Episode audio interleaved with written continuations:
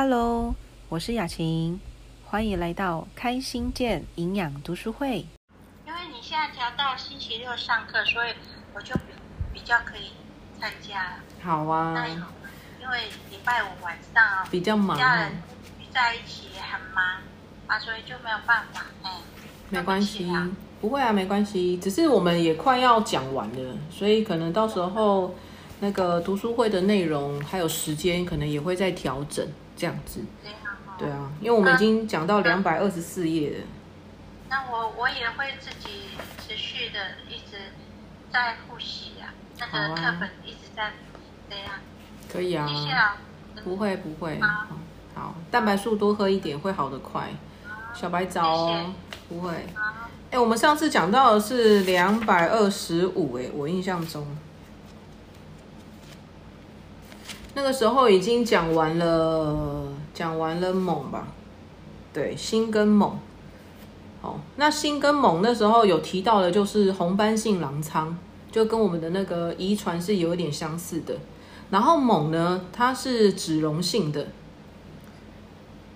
然后如果是锌呢，对，锌的话就是水溶性的，可是贝塔胡萝卜素又是脂溶性的哦。所以如果是吃贝锌 A 的话呢，你还是要搭配油脂，它才有办法做吸收。我现在念的是二二四哦，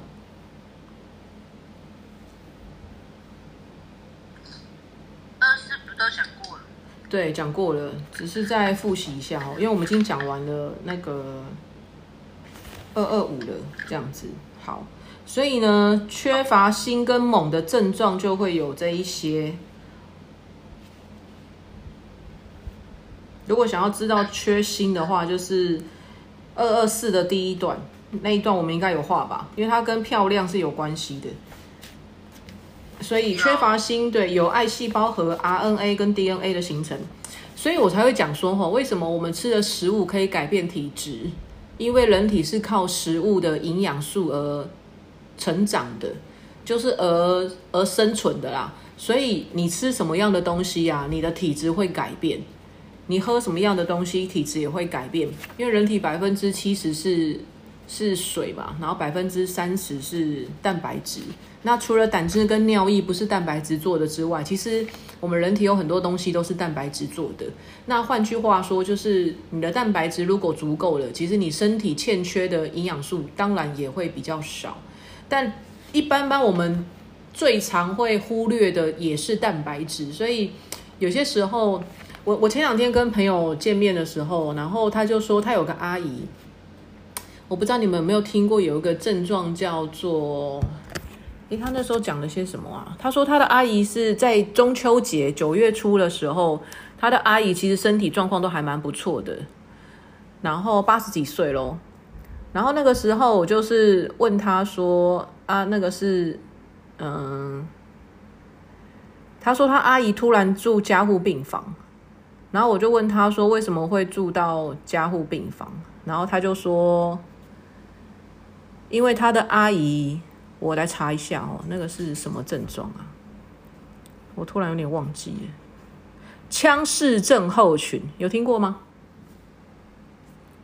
腔室症候群就是有点类似像我们讲的，就是它会引起有点蜂窝性组织炎的那种，然后比较常会发生的应该是在封闭封闭型的骨折患者，或是烧烫伤，或者是正在发炎而打石膏的患者，不然就是包扎太紧。或者是外伤有患有有严重外伤的，然后再来就是那个长期魔鬼训练的那种运动员，这样，那他的发生就是有点类似整个是绷紧的，然后他的阿姨好像是右手吧，就这边这一大片这一大片哦，一直肿胀，然后出血，那个血是止不住的。然后他的血止不住的时候，我的第一个反应就是你阿姨有没有血糖的问题？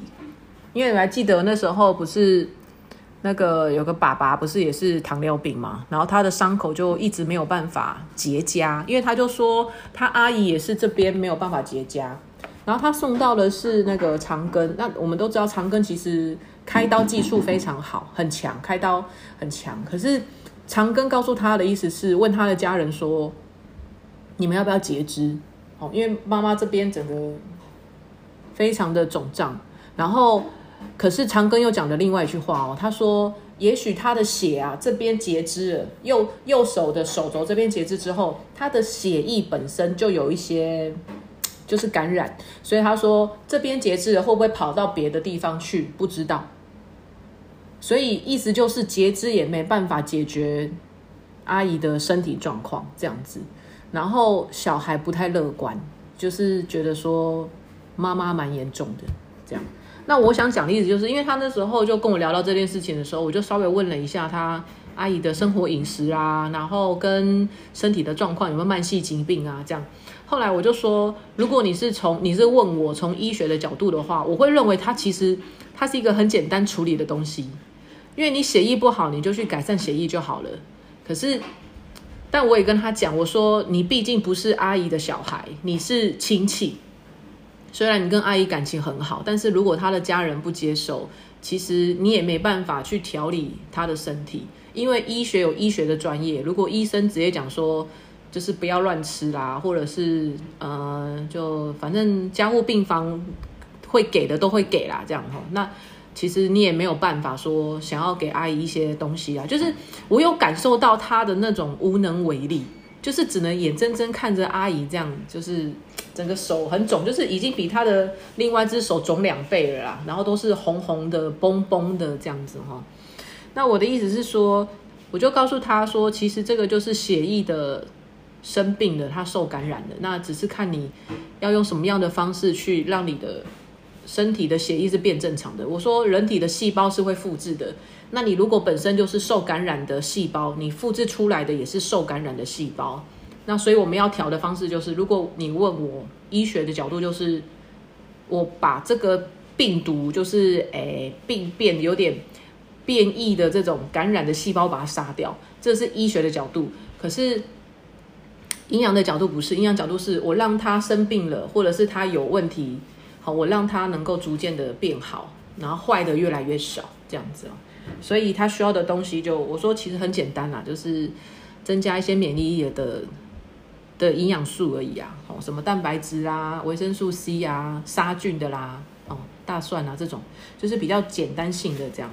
腔室症候群，它这叫做腔室症候群。好。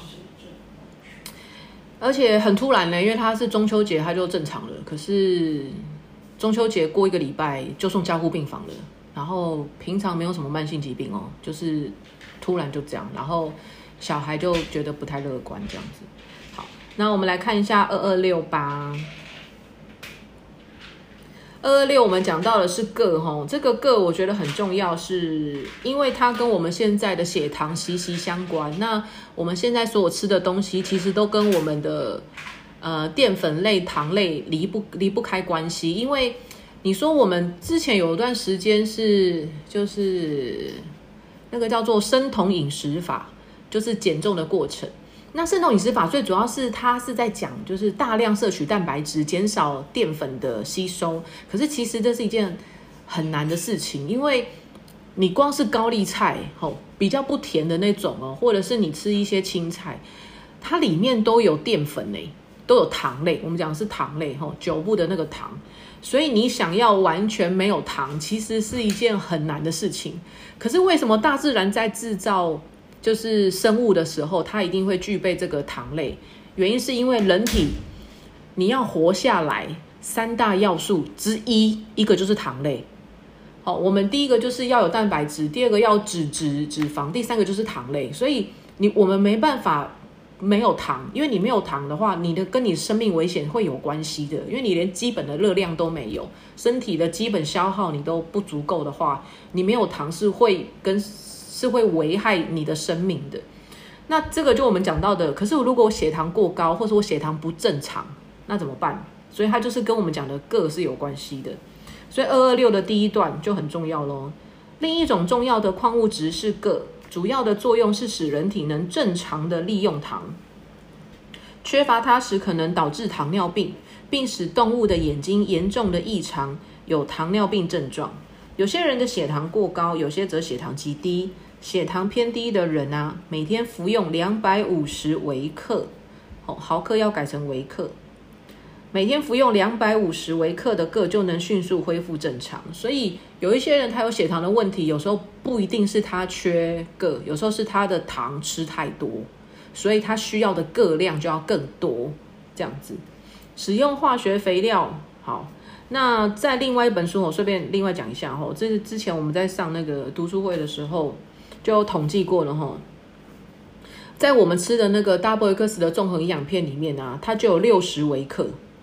六十微克，好啊，所以如果你想要有效的能够控制血糖，它这边写说要服用两百五十微克，所以你用两百五去除以六十，至少要吃四组 WEX。那如果你想要能够就是降血糖，假设你的现在血糖很高，其实的话，我觉得那一天就是那个我那时候在帮忙那个爸爸在做那个控控制血糖的时候，就是把他的白饭的量减少。然后他一天的大贝克斯呢，我记得会吃到六到七副，哦，六到七副，对，哦，所以其实还蛮多的。可是他的血糖大概在呃一两周白饭减量之后，隔一天他的血糖就瞬间少了一百哦。所以如果有血糖的问题的人，你可以把大贝克斯的组数多试试看几组哦。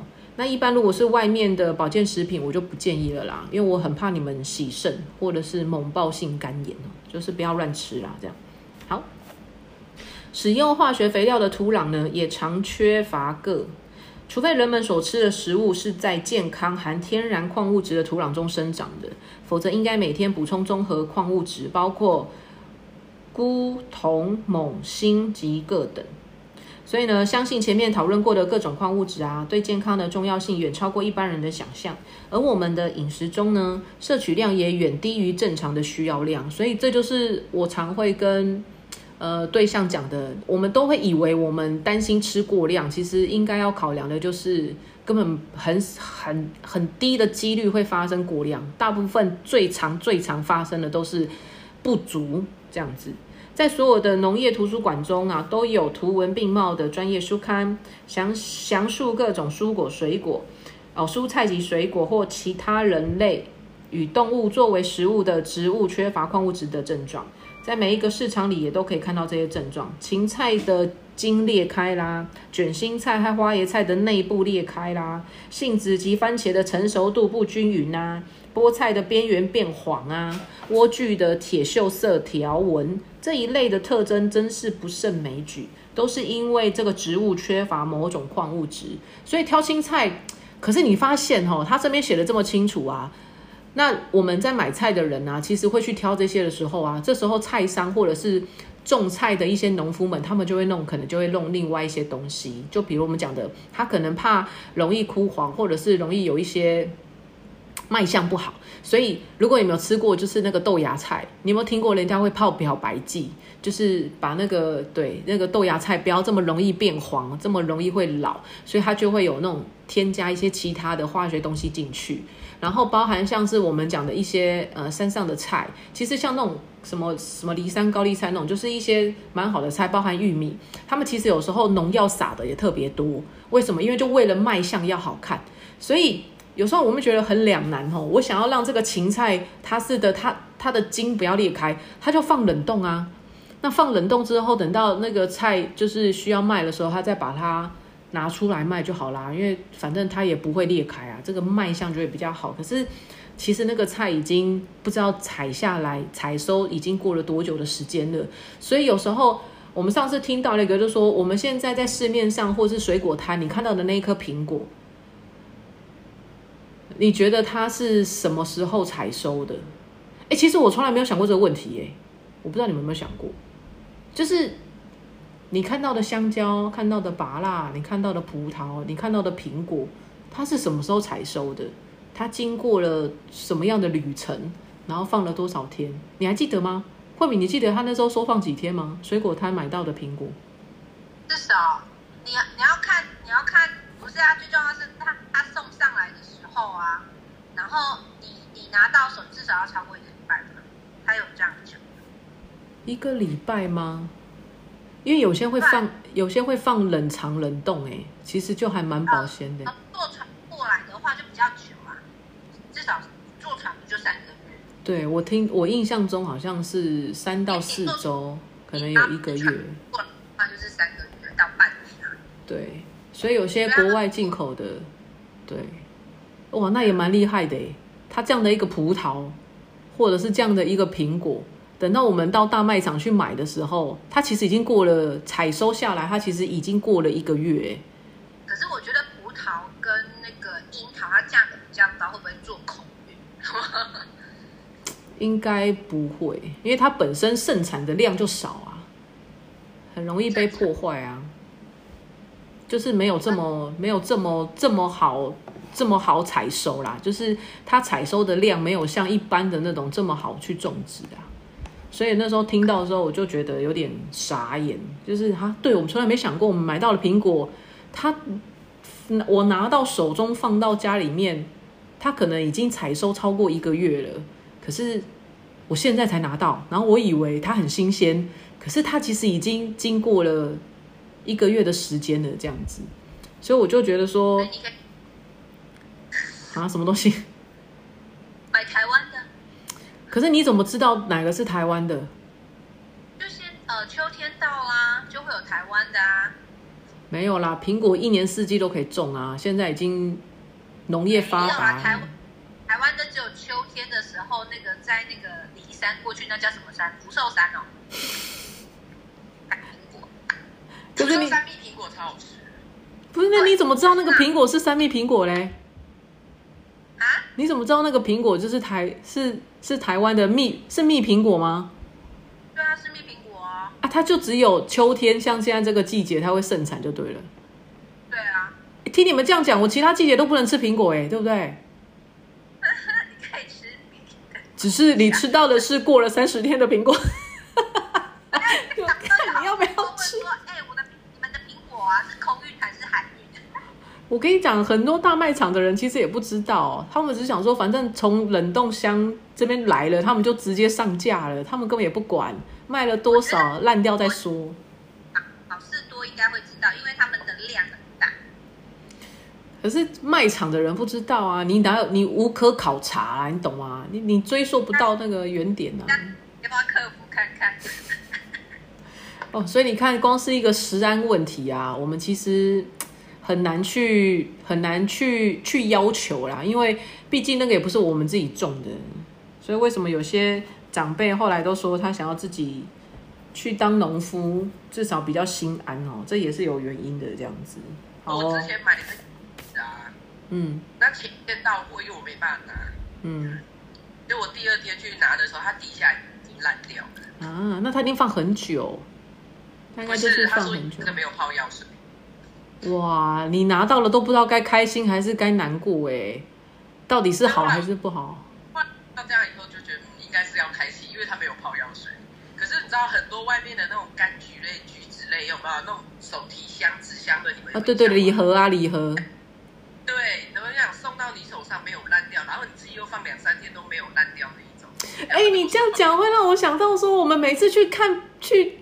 去拜访或是去看病人的时候，我们都是带水果礼盒，哎，对，或是去人家有时候就是一些长辈啊、尊敬的朋友啊，我们就会带那个水果礼盒啊。你突然这样让我想到说，那我买到的水果礼盒，它到底放多久啦？啊，我还拿给他吃，哎，这种有时候就会，对呀，你就会觉得说，我的妈呀，我到底是在给他好东西，还到底是在伤害他的身体这样子哦。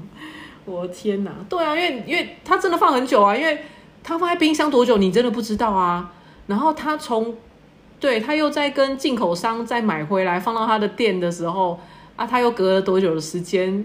这你真的完全没办法没办法去追踪哎，哇塞，有时候真的是，所以为什么现在的人就是食安问题这么的严重哦？突然想想觉得有点有点可怕哎，最好还是送你自己种的。就是送自己做的的那种感觉，好像真的是比较安全一点啊，这样子哦。哦，好哦，二二六。所以你看，就是土壤现在的种植土壤，因为用很多化学肥料，所以也缺了很多很好的矿物质。哦。对啊，你看像那个二二六的第四行，有没有化学肥料的土壤也常会缺铬，所以有时候。人现在为什么糖尿病越来越多？有时候也是因为我们的各的摄取量，其实我们需要的不多，但是已经不多了，但它我们摄取到的又更少了，所以血糖问题的人就很多哈。那矿物质对人体的健康呢是利害兼备的。那有一些也是矿物质是好的，然后有一些摄摄取如果过多的时候呢，它是有毒性的，比如砷。我记得砷好像有点类似像我们讲的，是不是那个叫做砒霜啊？我记得好像砒霜也是也是其中一种矿物质，哎，只是它是有毒的物质，我没记错啊，我有点忘记了，哦，是吗？我没记错。你知道我最近 是吗？你知道我最近在看我我我最近在看另外一本书，因为其实我想要去考另外一个就是国家的证照哦，它那个叫做保健食品初级工程师哦啊，其实还蛮简单的啦，就是你认真看完两本很多文言文的书，你基本上去考就可以了 这样子。可是你要认真看，那我因为。感兴趣是因为我觉得它对营养是有关系的。你知道蛋白质，我们都以为蛋白质对人体都是好的，对不对？可是你们知道也有对世界上也有所谓的有毒性的蛋白质，哎，你们知道是什么吗？蛋白质有毒性的蛋白质，那个叫做肉毒杆菌。哦，而且它的毒性很强，哎，我去打。所以为什么打了有效？因为它是人体，它就是它是蛋白质的一种，可是它是有毒性的。然后它的特特性就是麻痹神经。所以你说，我们都以为所有的食物或者是。就是世间这么多的东西，它可能都有好，其实没有。有些它就是有它的特特殊功能在。你看，像肉毒杆菌，它是有毒的蛋白质，可是看你放在什么地方。你如果是放它，如果是存在在食物里面，你吃下去那个是会要命的，因为它的毒性很强，它是剧毒之一。诶，就是呃，有着最最具毒性蛋白质之一，它只是之一哦，它不是唯一哦。哦，所以意思就是说，对，意思就是蛋白质有毒的，其实不是只有它这一种，还有别种。那肉毒杆菌如果它在食物里面你吃到的时候，它其实是会危害身体的。那小孩就更不用说了。但可是如果把它放在医美皮肤科的时候，你就觉得哇操，很好用。为什么？因为麻痹神经看起来很紧实，就是整个很崩，有没有？很崩。对，因为它其实就是蛋白质的一种这样子哦。所以同样的矿物质也是啊。所以这边就讲到了，就是有砷。然后溴是存在人体的血液，好，然后躁郁症的患者血液中的他的那个溴只有正常量的一半，然后症状痊愈之后才能再恢复正常。人体中也有硒啊、银啊、锑啊、水银啊，哈，但是这些作用呢还要有待研究。那人体需要微量的氟。哦，氟，但是在饮食中并不重要。饮水中不加氟的老鼠，经过数代繁殖之后，和另一组饮水中加氯的氟，牙齿是一样健康的。因为我们都讲说氟是照顾牙齿的那个珐琅质，专家都认为氟有助于牙齿健康，却忽略它可能具有毒性。哦，这边就讲到这个部分了。那氟过多对于人体中许多的酵素系统都会有害处，所以氟的量它会有一个标准值，像我们刷牙的牙膏，它里面就是你要有一千 ppm 以内。那你如果超过一千 ppm，其实对我们的人体来讲就会有一些伤害。那你如果低于，比如说很很少，只有什么两三百啦、四五百这样的 ppm 的量，又又不够，没办法去保护我们的珐琅质。好，所以它是有一个一定的值的这样子，好，就是科学家厉害的地方，就他们会去研究出这些结果来。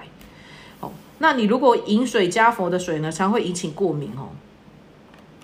所以有一些是呃，就是过与不及都不好了啊，就看你的使用使用的方式这样子哈。但是他要讲到的就是佛是有助于牙齿健康的这样，然后躁郁症有可能他缺的是溴，好，三点水再加一个臭这样。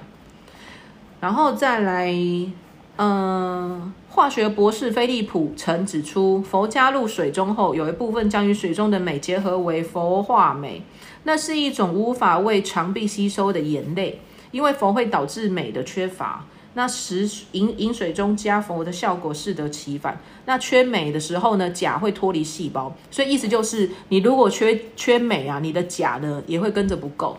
好，是不够吗？还是应该是说你缺镁的时候呢，你的钾会造成你的细胞会脱离，然后呢，会心脏病死亡的几率就会惊人的增加，这也是蛮恐怖的。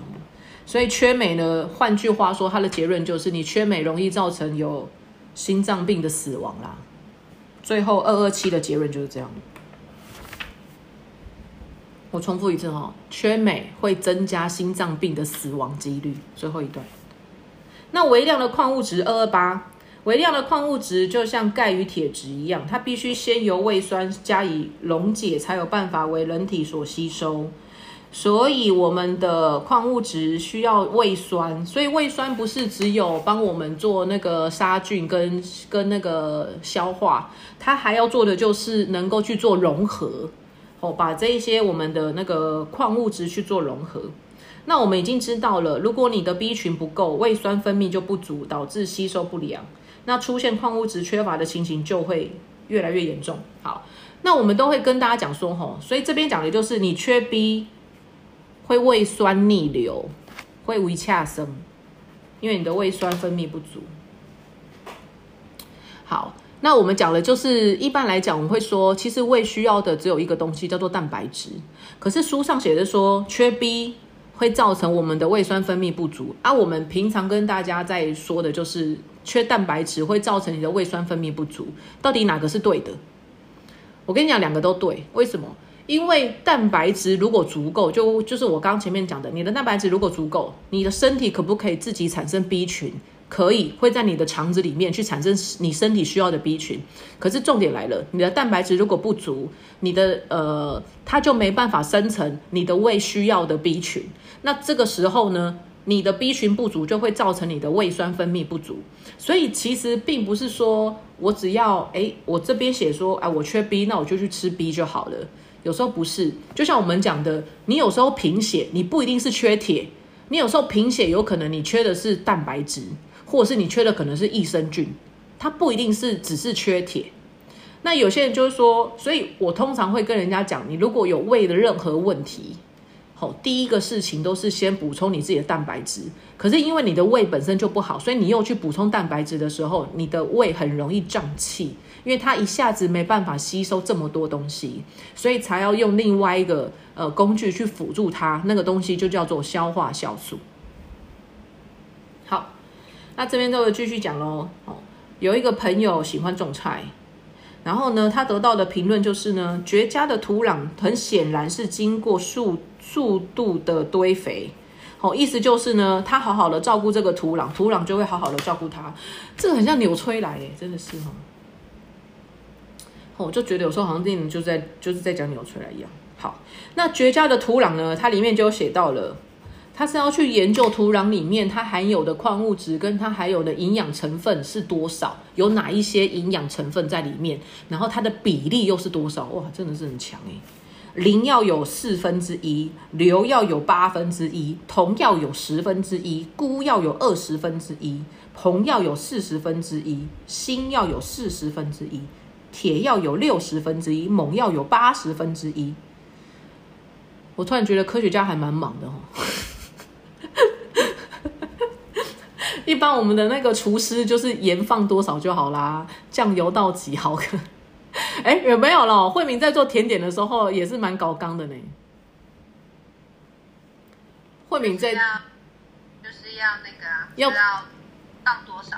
对，就是每一个它的那个成分含量添加的东西都要称过磅，对不对？对啊，不然那个它会跑掉。对啊，它的口感就不一样，做出来的成品会不一样。土壤也是哎，突然觉得土壤也是哈，所以这样的土壤已经是水准以上的。那我们现在平常买到的蔬菜水果啦，你认为呢？好，土壤中的矿物质与植物的营养哈。那除了土壤中二二八的最后一段跟二二九的第一段呢，还有许多因素决定所栽种食物的营养价值。那当然啦，矿物质不可或缺喽。那缺乏各种养分的时候呢，植物依然会欣欣向荣。然而，如果土壤中不含矿物质，所生长的植物当然也不会有矿物质喽。哦，你没有给它矿物质，当然它长出来也不会有矿物质哦。所以呢，为了让植物更健康啊，它必须要有腐殖土或腐烂的植物，供给细菌、真菌、食物等。好，所以有时候细菌也并并不一定是坏的。好，有些好菌啊、真菌啊、好细菌啊，其实它们也是好的，有好的。就像我，呃，各位有没有听？有没有喝过东方美人茶？哎，你们你们有没有看过台湾剧？什么东西？惠敏说吗？没有吗？东方美人茶没有发酵。对啦，对啦，它有发酵，可是它怎么发酵的？东方美人茶是有点偏向那个，我记得好像是红茶吧。对，红茶。你们有没有看过台湾剧？有个叫做《茶经》啊。有。它是客家剧。还没看过。现在叫你们看剧好像不太对哈。好。你知道那个《茶经》就是在讲台湾真实的故事，真的有这个人出现，你知道吗？然后它里面就讲到，就是东方美人茶是怎么来的。因为后来台湾好像就是因为这样的一个茶，然后而得到世界的评价第一名。诶，那它的东方美人茶的来源就是来自于茶虫，上面有一个茶虫啊，那个茶虫有个名字叫做一个小绿色的东西，叫什么？我有点忘记了。反正就是一个很特殊的一个哎。也不是很特殊了，就是一个常见的茶虫。然后有一次，他们就是在泡茶的时候呢，就不小心泡到这个被这个虫咬过的茶。结果他一喝起来的时候，他就说：“嗯，怎么会有甜甜的味道？”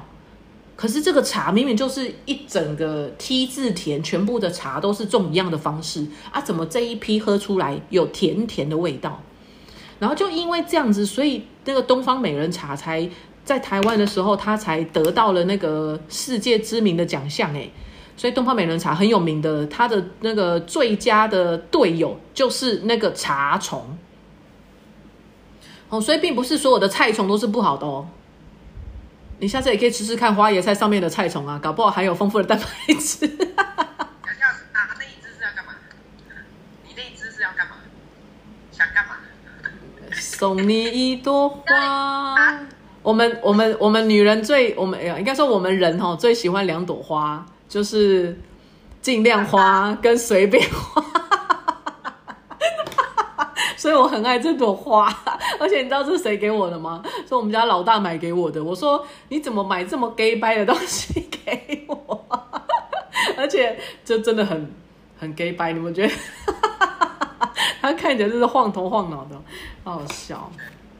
就是很有梗啊，我觉得很有梗哦，好哦，所以呢，土壤呢，它必须要健康哦，并不是所有的东西呢，它都只有坏处啦。你看，就像我们讲的，它就算有毒啊，你要看你把那个毒用在什么地方哦。肉毒杆菌打在你的皮肤上哦，那就很好。哎，如果吃进肚子哦，它就要你的命哦。对，所以呢，看你怎么使用这个东西啦。好，二二九最后一段，没有腐殖土供给养分，有益的细菌及真菌无法生长。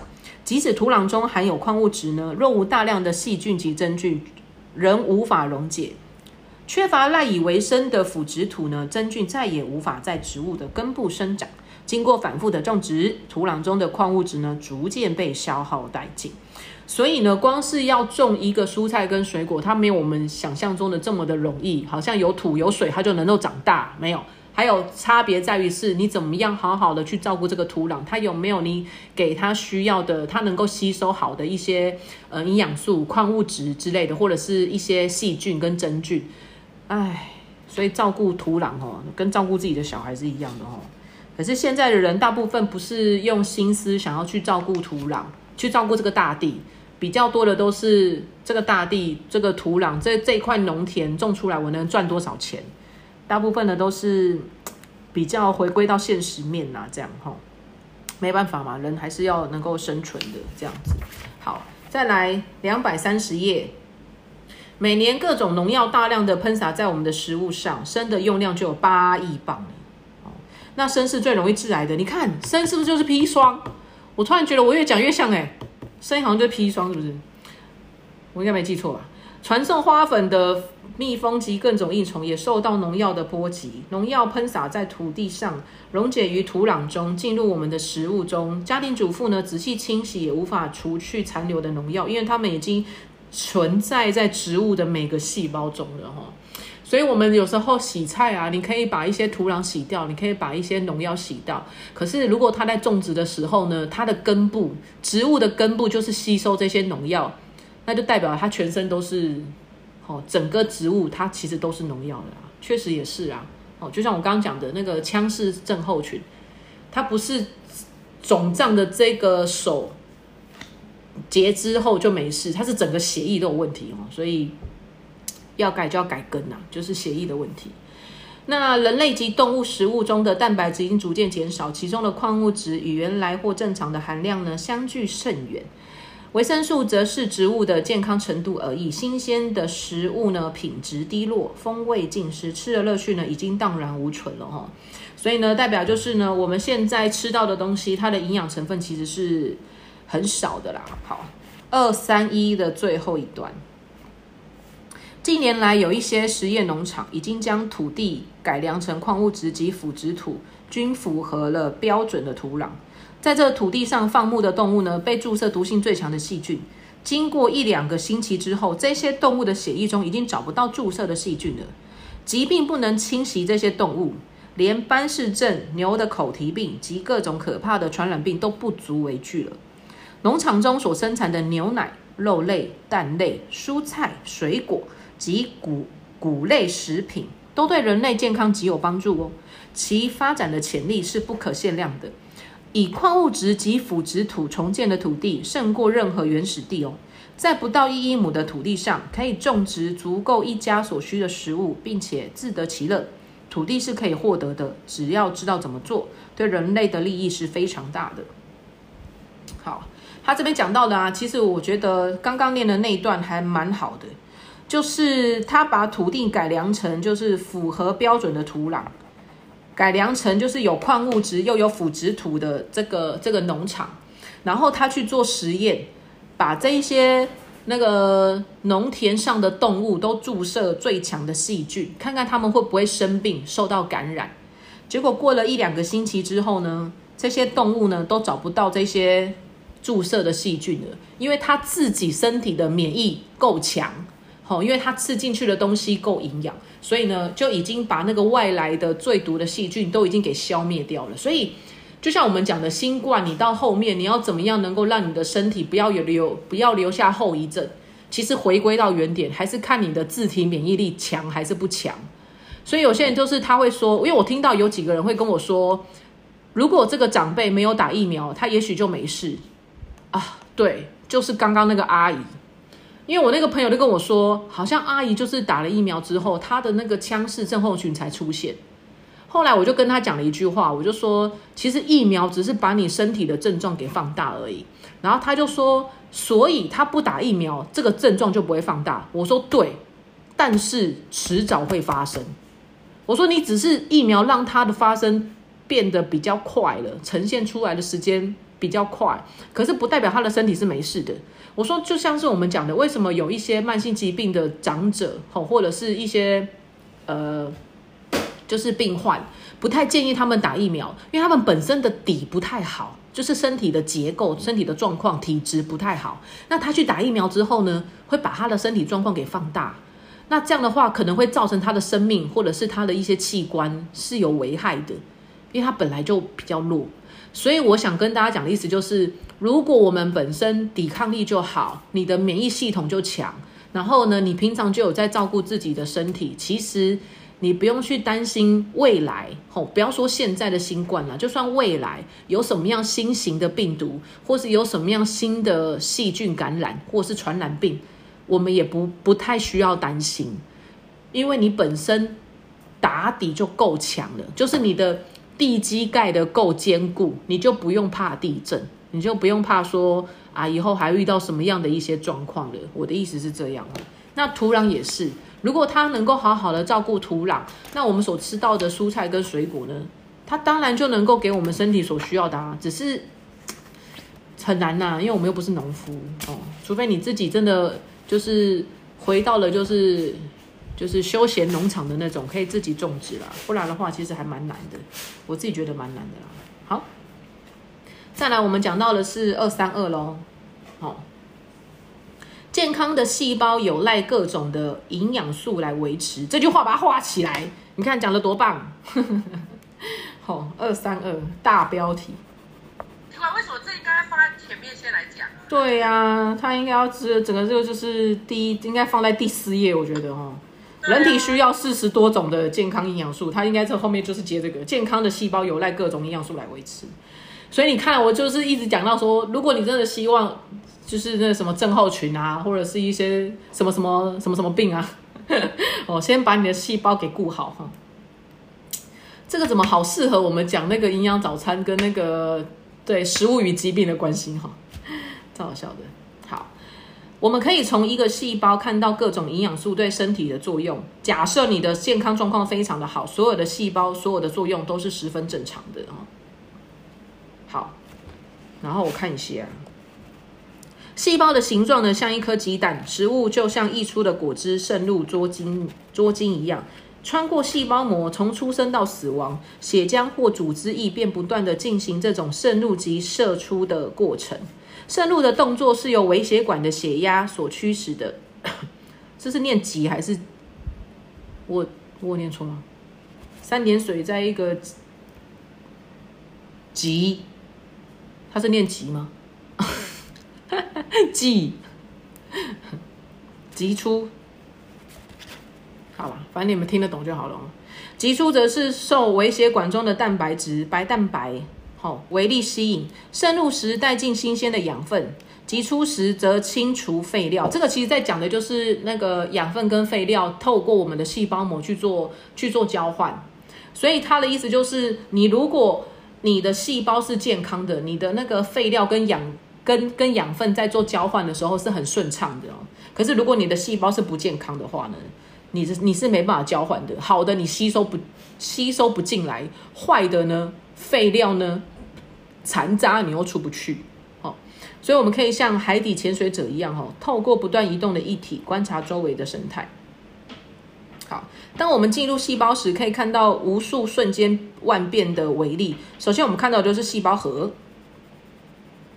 它是由食物中的蛋白质的氨基酸跟核酸构成的。那核酸呢，它是由肝脏或酵母菌获得的，所以是什么东西呢？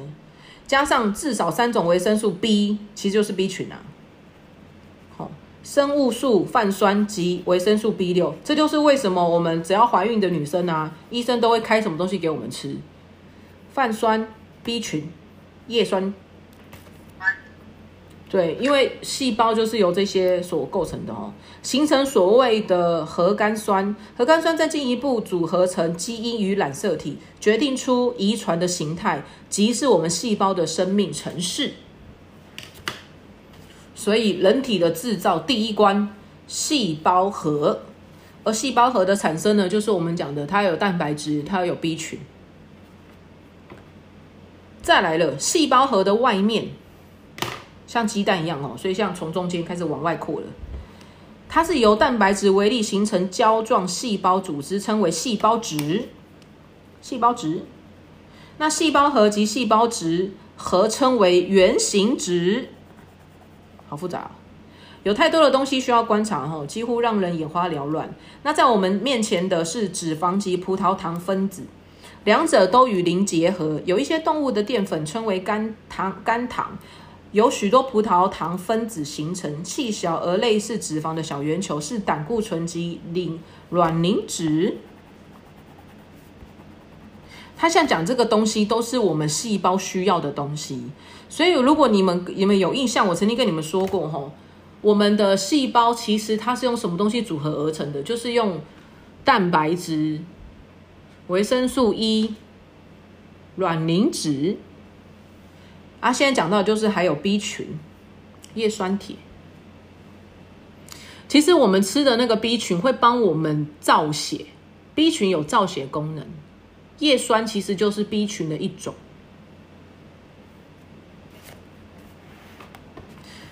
所以你想要有好的细胞，基本上蛋白质、维生素 E、卵磷脂、B 群这四个不可少，缺一不可哦。因为他有讲了嘛，你只要少了一个，它都形成不了啊，这样子的意思。然后如果你吃的好，你把这四个吃的好，它还会组合而成。决定遗传的形态就是细胞的生命程式，意思就是，如果你吃的好的话，你的遗传呢会遗传到好的，就不会缺东缺西，然后都传到不好的这样子。好，那酵素的功能二三三，我们视线转到忙着建造及破坏的酵素。所以酵素有两种功能：建造及破坏。基因带着体内的酵素的蓝图，借着酵素的作用，才可能有遗传。如果你是蓝眼中法，一定是有某些酵素不同于褐眼黑发的人。所有的酵素都是由蛋白质组成。哎，你看蛋白质多重要！所有的酵素，所以包含我们吃到的就是消化酵素，其实它也是蛋白质组成的了。就是我们的胃需要的消化的那个酵素，这样子。许多酵素更含有某种维生素或矿物质，例如镁跟钴。我们看到一个称为磷酸酵素的家族，它的作用是由葡萄糖及脂肪分子中分解出磷的，进而将其转化为能量。含维生素 B1 及泛酸的酵素，有助于将糖及脂肪的碳氢氧粒子分解。这句话有点文言文，我讲白一点。你吃 B 群，它可以帮你分解脂肪，就是这个意思。这边含维生素 B1 及泛酸的酵素，有助于将糖跟脂肪分解。那我讲白一点，就是 B 群。你吃 B 群，它可以帮你分解脂肪。所以曾经坊间有流行过一个，就是 B 群减食法，燃烧脂肪。我们有做过那个实验呐，你们应该听得懂。含有维生素 B 二的酵素，将氧气从血球细胞中传给脂肪及糖。其他含有维生素 C 的酵素，在食物分解后，分解成各种养分后呢，收集吸出的氢气。有了酵素的作用，空气中的氧便可以与糖及脂肪的碳氢及氧结合，转化为二氧化碳及水。在这种过程中就产生能量，再转化为热量。所以我再重复一次哈，人体的基本的三大的营养素，哦，就是我们讲的蛋白质、脂肪跟糖类。这个在哪里呢？好像在我记得在第四页吧，我没记错啊。这三个呢，蛋白质、脂肪跟糖类叫做巨量的营养素。你其他看到的维生素、矿物质、那个水啊，还有植物哦，对不起，还有一个纤维，纤维也是巨量的。那你我们所知道的维生素、矿物质跟植物营养素呢？另外这四个叫做微量。所以巨量的营养素有四个：蛋白质、糖类、脂肪跟跟纤维。所以纤维的量其实也要足够。这就是为什么吃蔬菜水果很重要的原因，因为它里面呢，蔬菜水果有大量的纤维，也就是我们常听到的叫做膳食纤维。好那再回到我们的二三三，其他的酵素家族也令人令人目不暇接。有些从老旧的细胞中分解基因，再重建新细胞的基因，及核苷酸酶含有维生素 B 六的酵素，负责拆毁及重建细胞中的蛋白质。有些含有泛酸，其作用是合成或分解不饱和脂肪酸。泛酸的功能是。合成或分解不饱和脂肪酸，那泛酸也是 B 群的一种，然后再跟我们的蛋白质做结合，然后被人体所运用。其他的酵素呢，则将耗尽的蛋白质分解成糖、脂肪及含氮的物质。肝糖酵素能迅速将肝糖转化为葡萄糖，用来产生能量。另外还有数百种的酵素哦，不胜枚举了。这边就是讲到的，就是酵素的功能。所以人体呢，所有的酵素，你的呃营养素，你所吸收的泛酸要能够跟蛋白质做结合，你所有吸收到的一些那个酵素，它要能够产生出来，去帮我们做脂肪的分解，或是它能够帮我们去拆解那个糖类，转换成葡萄糖，所有的东西呢，它的源头就是一个，就是蛋白质要足够。所以所有的酵素都是蛋白质组合而成的。你的只要蛋白质不足，你的酵素就会出问题。酵素出问题呢，可能你的脂肪也会分解不好，然后呢，你的产生的那个消化胃的消化也会不好。那你可能对于你的那个造血功能呢，也会不太好。反正很多啦，真的是很多。再来二三四，荷尔蒙的作用。接下来我们注意到的是讯息传送者，荷尔蒙的功能就是讯息传送者。荷尔蒙它会在细胞内进进出出，甲状腺素是甲状腺的传令兵，它有助于决定身体所需的能量多寡，维持最适度的体温，保持细胞最佳机能及酵素的最大效率。所以荷尔蒙呢，甲状腺是荷尔蒙之一。哦，甲状腺素，甲状腺素是荷尔蒙之一。胰胰脏的传令兵是胰岛素，胰岛素也是荷尔蒙之一。你看重不重要？荷尔蒙多重要？我们都一直以为它只是跟我们的生殖系统有关系耶，没想到，结果总是让人出乎意料。可帮助将暂时不用的糖转换为肝糖或脂肪。另一个传令兵是肾上腺素，肾上腺素也是荷尔蒙之一，可体松。肾上腺素传令兵，所以有时候我们常会把那个甲状腺跟肾上腺素搞混，可是他们俩的功能是不一样的哦。甲状腺是决定身体需要多少，那肾上腺是葡萄糖供应不足时，它可以将身体的蛋白质分解为糖及脂肪。意思就是吼，当你身体需要能量的时候，它可以用那个身体需要能量的时候，但是你的葡萄糖能量又不够的时候，它就去分解蛋白质了。所以有时候我们的肾上腺啊，它是帮我们把蛋白质分解成你身体所需要的能量。那肾上腺素也是由肾上腺所分泌的，所以在我们愤怒及恐惧需要大量的糖的时候，它就可以迅速将肝糖转换为糖，然后以供应你身体需要的那个大量的能量。以便产生反击或者是逃脱时所需要的能量，然后性腺分泌的荷尔蒙就是对我们身体的那个细胞的生命及全身的细胞也都有影响。腺性腺才是我们比较会误以为的，就是荷尔蒙的部分哦。可是其实荷尔蒙不是只有这个哈，荷尔蒙包含了甲状腺素、胰岛素、肾上腺素。好这些都是荷尔蒙，还有腺那个性腺，所以啦，我们的荷尔蒙多重要啊！好，那你有发现它里面其实有讲到一些是跟我们的脂肪有关系的，所以荷尔蒙有很多大部分都是跟脂肪，好，跟脂溶性有关的。意思就是呢，如果你的蛋白质不足，会影响到你的荷尔蒙；你的油脂不足，也会影响到你的荷尔蒙。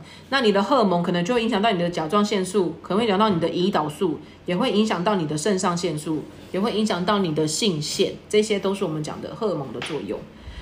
好，最主要这是讯息的传达者。好啦，我们今天讲到的是二三四。哎，我接下来会跳着讲哦，因为我觉得有一些不用讲，我们就直接跳过了。所以估计大概在两百，对，两百七左右吧，我们就准备毕业啦。嗯，好了，各位没问题。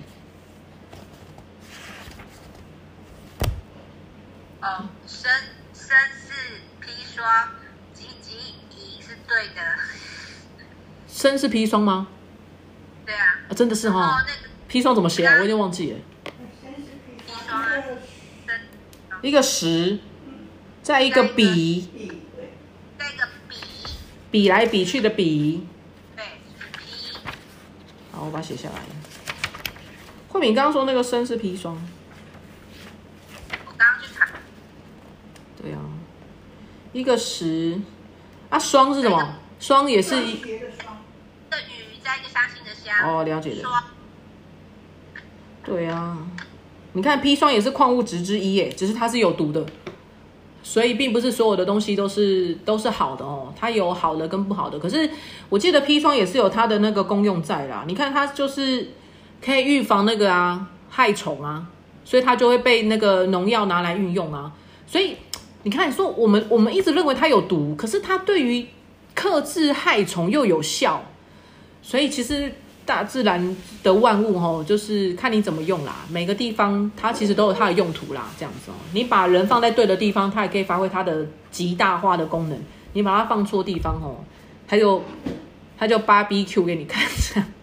可是它那个它砒霜下的量多的话，它不就人就吃的啊，没办法啊，植物吃不死啊。啊，你人吃，你人也没，他就没差，反正不关他的事啊。他只要把植物顾好就好啦。他其实跟食物打农药意思啊。他的过了一段时间有挥发一些了，然后你回家又洗菜了，然后又煮了，其实它的含量都没有那么大。但是毕竟你还是有吃进去，就日积月累，就跟我们吃那个农药一样，日积月累，我们身体也慢慢储积，慢慢储积，哪一天就癌症，哪一天就走了，哪一天就把你 Q 不一样。所以毒素也是累积的。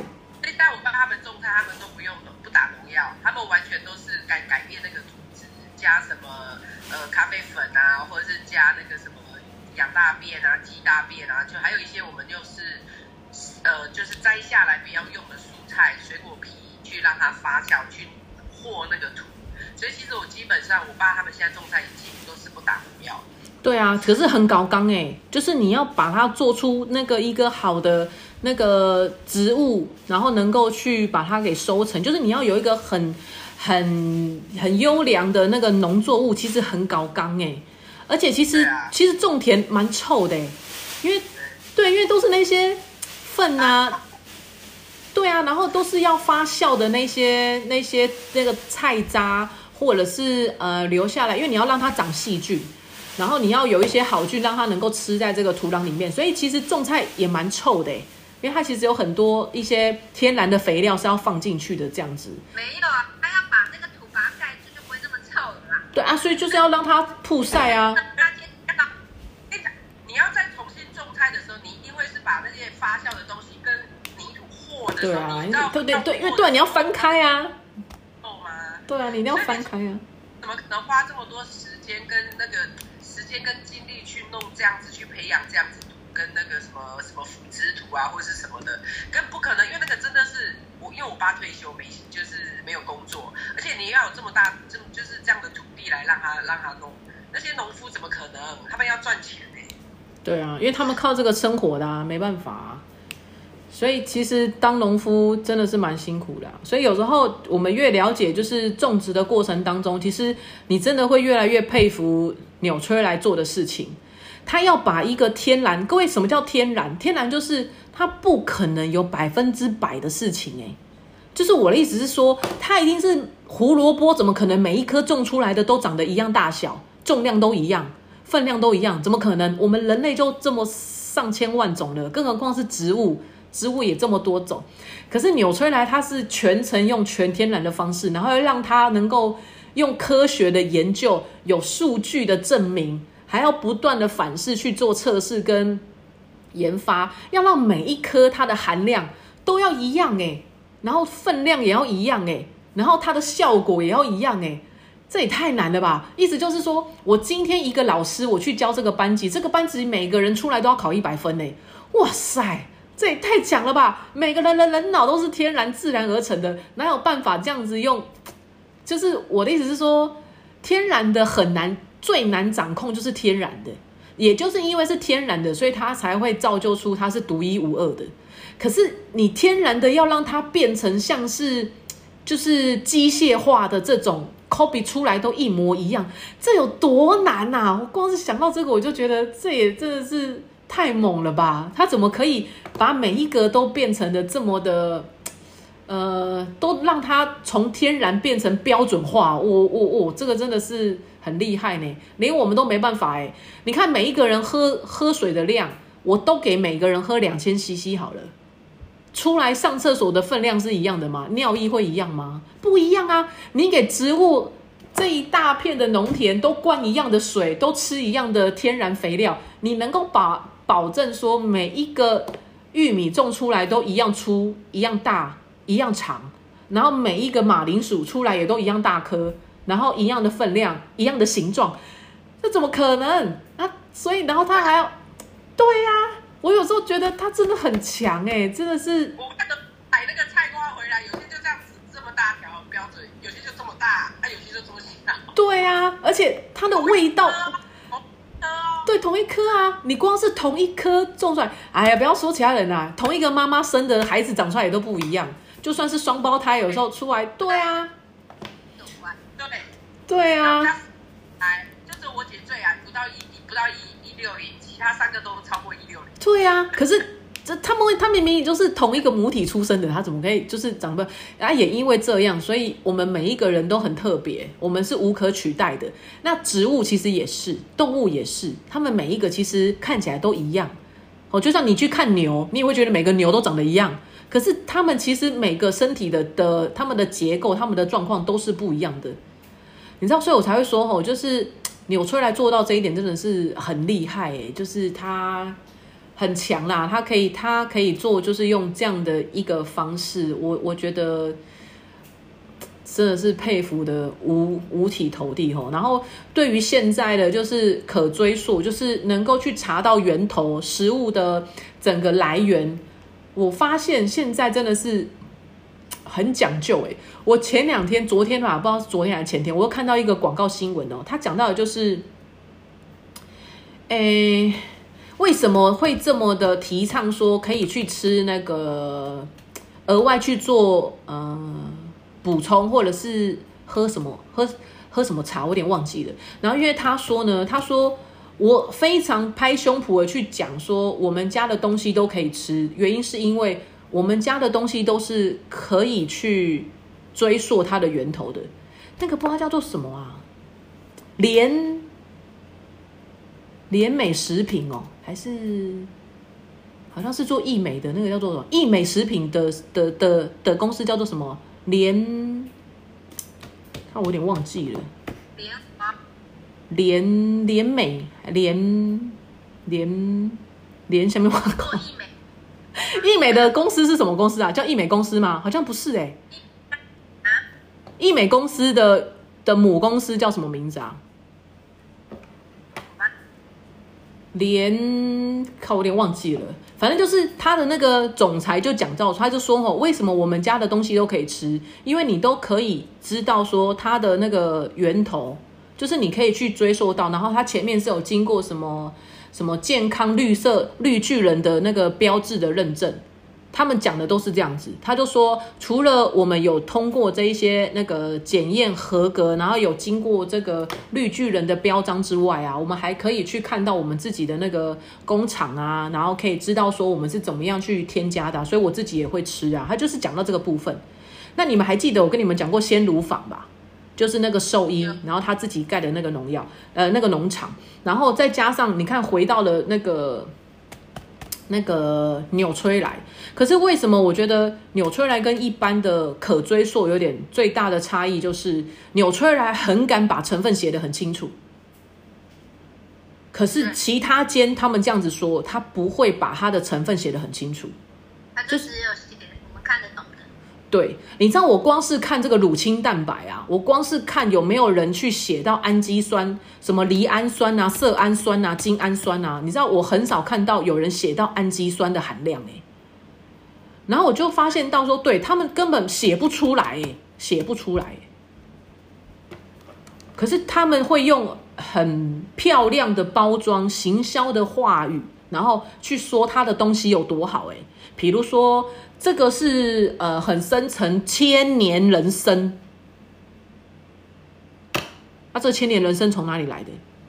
它是种在什么地方？怎么采收的？怎么制造而成的？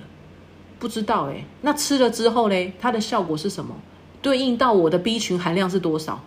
我的铁质含量多少？我的诶精氨酸含量是多少？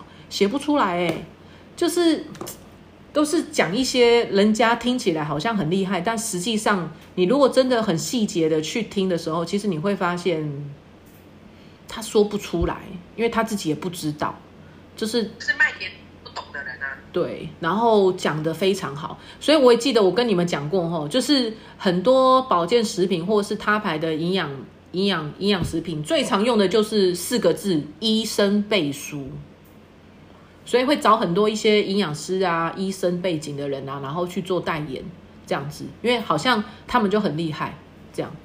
然后最近不是选举吗？哎，题外话啦哈，最近选举吗？然后我昨天在看那个新闻的时候，全部都是在炒那个选举的候选人的学历耶，就是谁的学历怎么样啊？然后论文是造假的啦，然后到底有没有去上课啦？巴拉巴拉巴拉。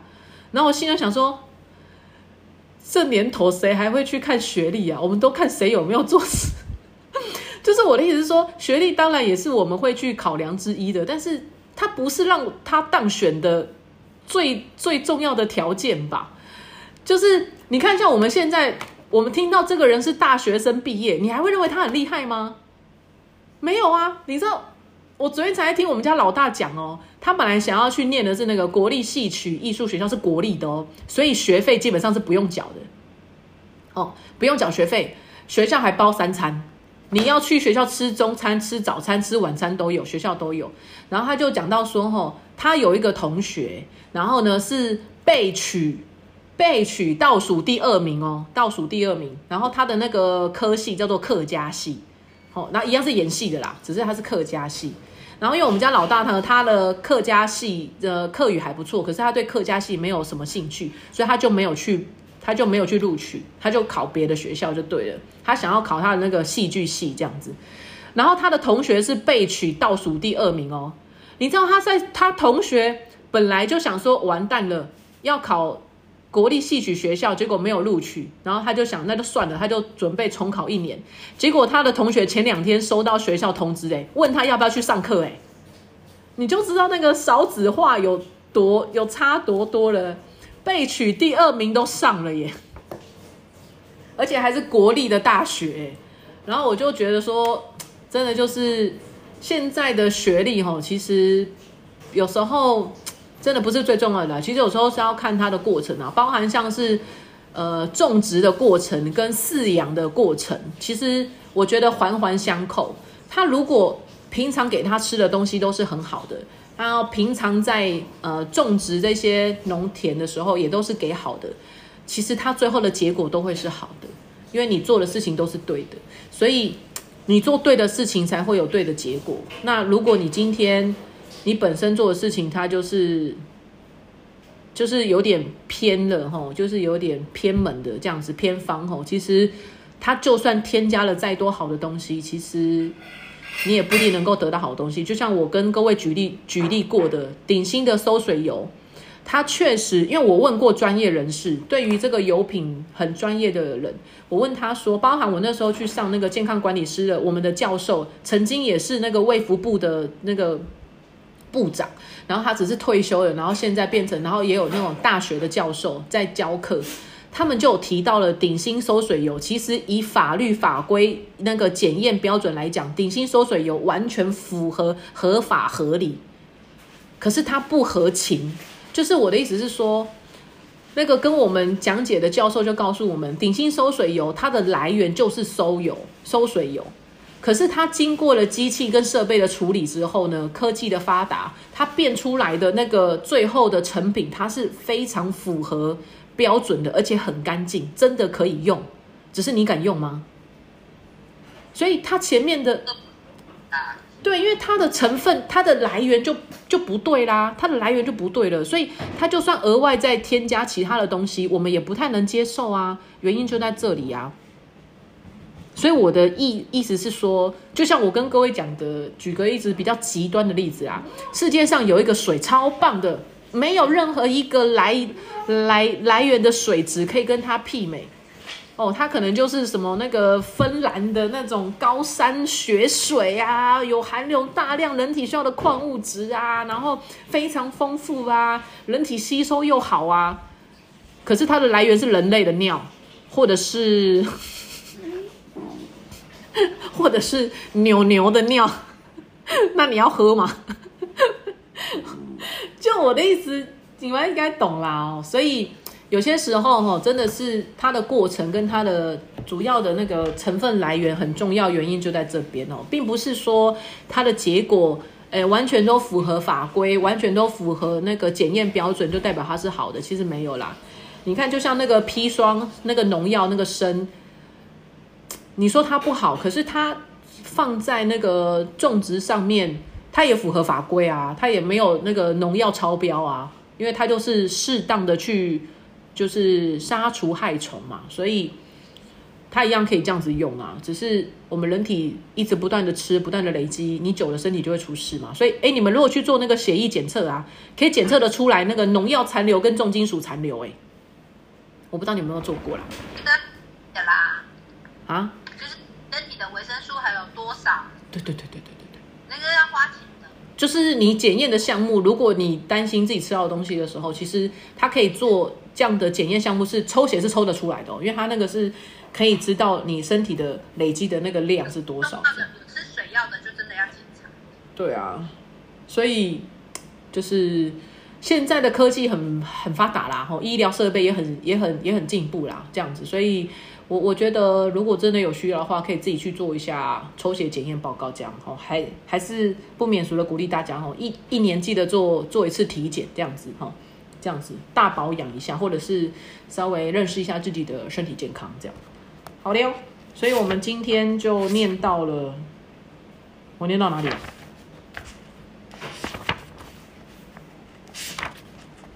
被电风扇吹吹吹吹到，我都不知道我我我刚念到哪里。我们今天二三四哈，对对对对对。二作用电完，下一次要到矿物质的需要。对啊，下次到矿物质的需要了。然后我们大概估计练到两百七十五页，我们就可以毕业了，差不多啦。好的，所以我们一维持一年的那个读书会，即将快要进入到学期末喽，吼，各位同学，哦，啊，请好好把握这几次，如果有营养问题的话，各位可以尽量问哦，这样子。好，没问题了哈。那我们就对各自要开车的、要出门的、要吃饭的，各自小心这样子。哦啊，天气转凉了，还是注意一下哈。开始多喝，尽量多喝水，然后多喝温水，保护一下自己的身体健康跟关节的那个软硬度，这样哦，做一点伸展运动，这样好让自己软化一下，关节不太至于到僵硬，这样 OK。也不能太软，也不能太软哦。你说哪个哪哪哪个部分？正风嘛，应该不是小白吧？小白好像蛮腼腆，不太会说这样的话。对呀，我也喜欢软硬呢。哦哦，是阿贵说的，也不能太。他喜欢软硬适中。是阿贵说的，好好笑，也不能太软。对，要看你在哪里，这样。对，用在哪里哈？就跟你的砒霜用在哪里是一样的。超好笑。对对对哈，对，该软的时候要软，对哈。超好笑的，没有了。等一下，那个迎战的医师在线上还现场？希望今天的内容让正在收听的你可以获得更多的健康知识。如果你喜欢这类的生活健康资讯，欢迎按下订阅、点赞与分享。雅琴的开心健生活营养。我们下次见喽，拜拜。